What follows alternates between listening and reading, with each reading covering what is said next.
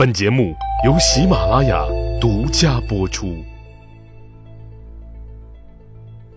一九四四年，第二次世界大战进入尾声，轴心国的失败已成定局，美军进占日本本土只是时间问题。但与德国不同，日本具有东方文化背景，如何处置战后问题还很棘手，而美国政府又迫切需要尽快做出决策。所以，美国就动员了各方面的专家来研究日本，以期制定出最后的决策。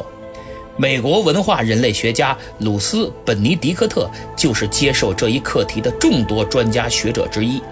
当时美日还在交战状态，本尼迪克特不能到日本本土进行调查。于是，他就运用文化人类学的方法，调查了居住在美国的日本人和拘禁在美国的日本战犯，同时收集了大量有关日本的文学、艺术和学术作品，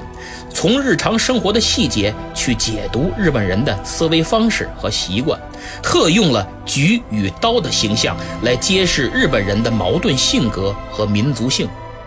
一九四五年八月。日本投降。一九四六年，他就把这份报告写成书出版，这就是著名的《菊与刀》。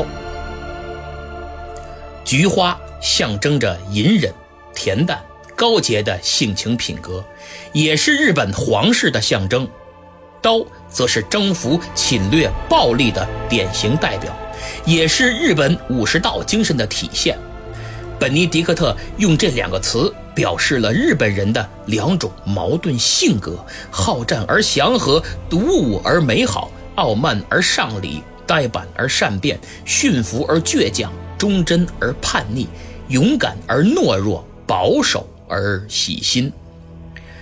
七十六年前的夏天，随着日本关东军在东亚、南亚地区的节节败退，美国向日本本土狂轰滥炸，投放了三颗原子弹，更是直接摧毁了长崎和广岛所有的基础设施。在强大的武力面前，日本天皇终于在一九四五年八月十五日被迫接受了波茨坦公告，宣布投降。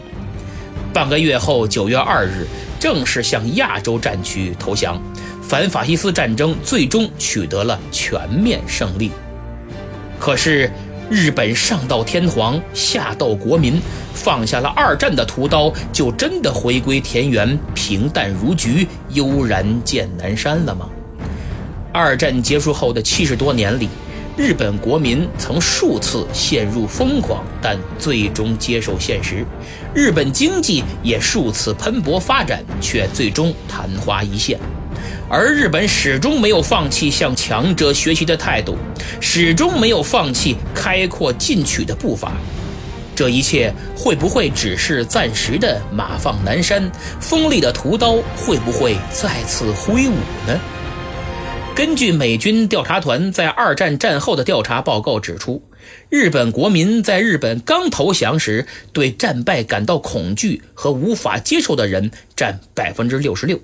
惊愕和困惑的人也占到了百分之三十，认为日本不该发动这场战争，因战争结束感到安全幸福的人只占不到百分之四。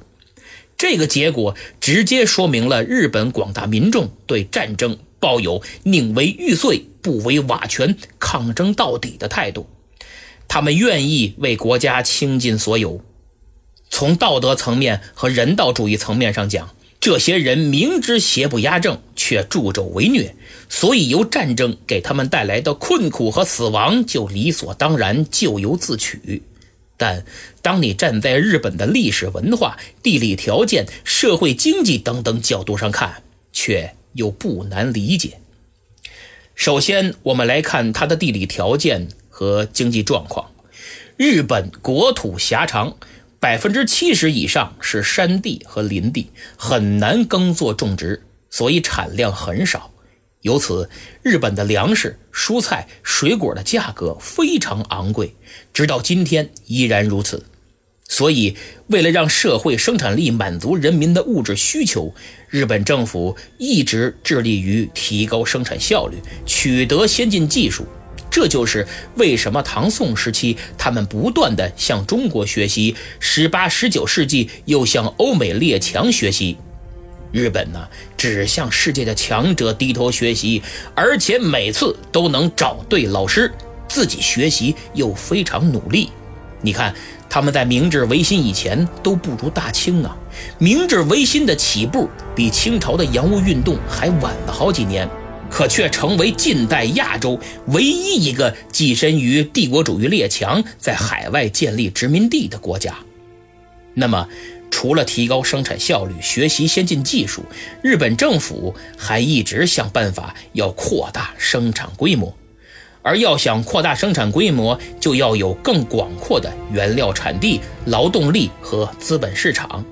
可日本本土面积太有限了，人口更是有限，所以就只能侵略周边国家了。一八九五年甲午战争。这个在当时被慈禧老佛爷称之为“罪尔小国”的邻邦，战胜了外强中干的清王朝。随后，一九零四年，日本又倾尽全力战胜了庞大但腐朽的沙俄帝国。自此，二十世纪初，日本终于奠定了东亚霸主的地位。那么，既然要侵略，下面就来看看当时日本政府是如何使意识形态服务于对外侵略的。我们知道，人的一切行为背后都是有逻辑、目的和意义的，所以统治者就可以通过宣传向人民灌输这种逻辑、目的和意义，将统治者希望被统治者所拥有的价值观在举国上下得以贯彻和落实，这样民众。就有了相同的精神信念，也就有了为实现信念而步调一致的行动可能和行动欲望。事实证明，统治者基于国情去引导民众的思想是很容易获得支持的。比如古代日本，正是因为生产水平的落后，那么强调精神信念可以战胜物质匮乏的武士道精神，变成了主流思想。随着明治维新的开展，日本国力增强，逐渐崛起，而富有武士道精神的武士阶层，也是日本的统治阶层，被资产阶级所取代，沦为了平民。众多武士在生活上的失落，经济上的窘困，助长了武士道精神中好勇斗狠的一面，在社会中不断蔓延。随着明治政府改革的深入，有一些武士加入了政府，更有很多除了好勇斗狠别无特长，又迫切希望建功立业的武士加入了军队，还有的凭借关系背景和军事经验成为了军官。这样一来，武士道精神摇身一变，与当时社会和经济等实际情况相结合，就被改造成了军国主义。然后右翼分子再加以利用，将类似于西方世界中上帝和救世主的形象神化在日本天皇的身上，再通过给予人民伟大的使命，宣导在天皇治理下的子民需要为全世界重塑秩序，于是这侵略就成了正义，支持国家侵略就是最崇高的道德标准。本来血腥的战争机器。居然成了维护正义的铁拳。以上所有因素叠加在一起，共同塑造了当时的日本国人，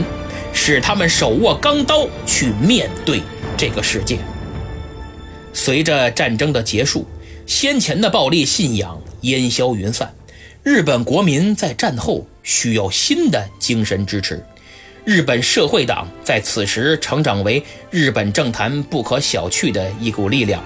该党从日本共产党脱胎而成，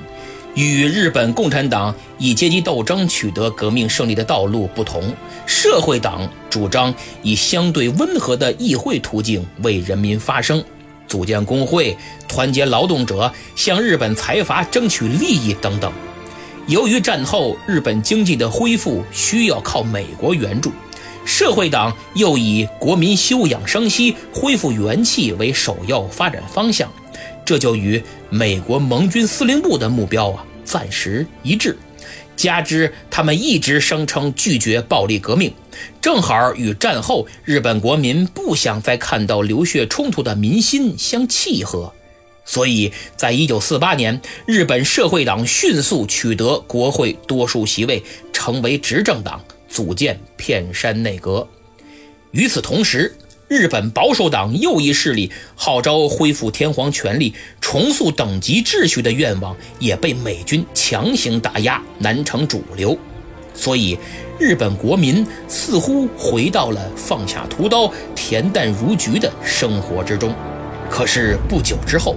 由于美苏冷战对立的迅速升温，日本因其独特的地理位置，被美国视为远东地区的重要战略基地和桥头堡。所以需要日本把逐步恢复的经济力量快速转化为军事力量，以对抗苏联。于是，美国对日本右翼的态度从打压变成了扶持，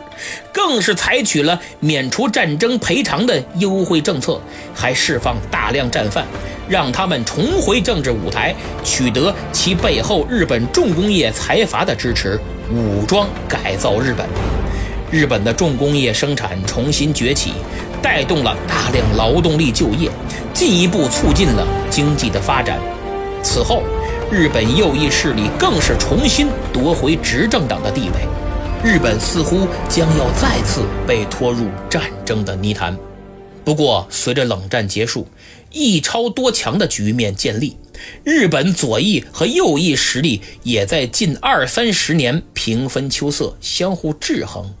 可是，日本军国主义势力的种子还在，没有被彻底铲除是不争的事实。我们总愿意用德国总理跪倒在华沙犹太人殉难者纪念碑前，和日本首相屡次参拜靖国神社的行为做对比。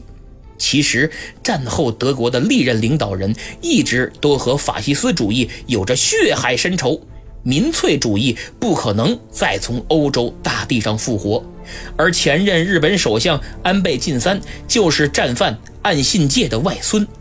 所以军国主义的余毒还在长期占据日本，而至今仍有相当数量的民众是日本右翼势力的忠实拥护者，也就不足为奇了。经历了二十世纪九十年代经济的潮起潮落，经历了二十一世纪的人口老龄化、低欲望状态下的日本国民，在左翼和右翼势力的内耗中不断摇摆着思想，寻找新的出路。其实，根植于日本思想体系中的“举与刀”，根本逻辑源自于马尔萨斯的人口陷阱理论，就是人口的生育。是以几何级数增长的，生产力的增长是以数量级数增长的，二者产生了巨大的差异。随着时间推移，会不断降低人的生活质量，最后陷入到一个无法让人的生活质量取得突破的陷阱之中。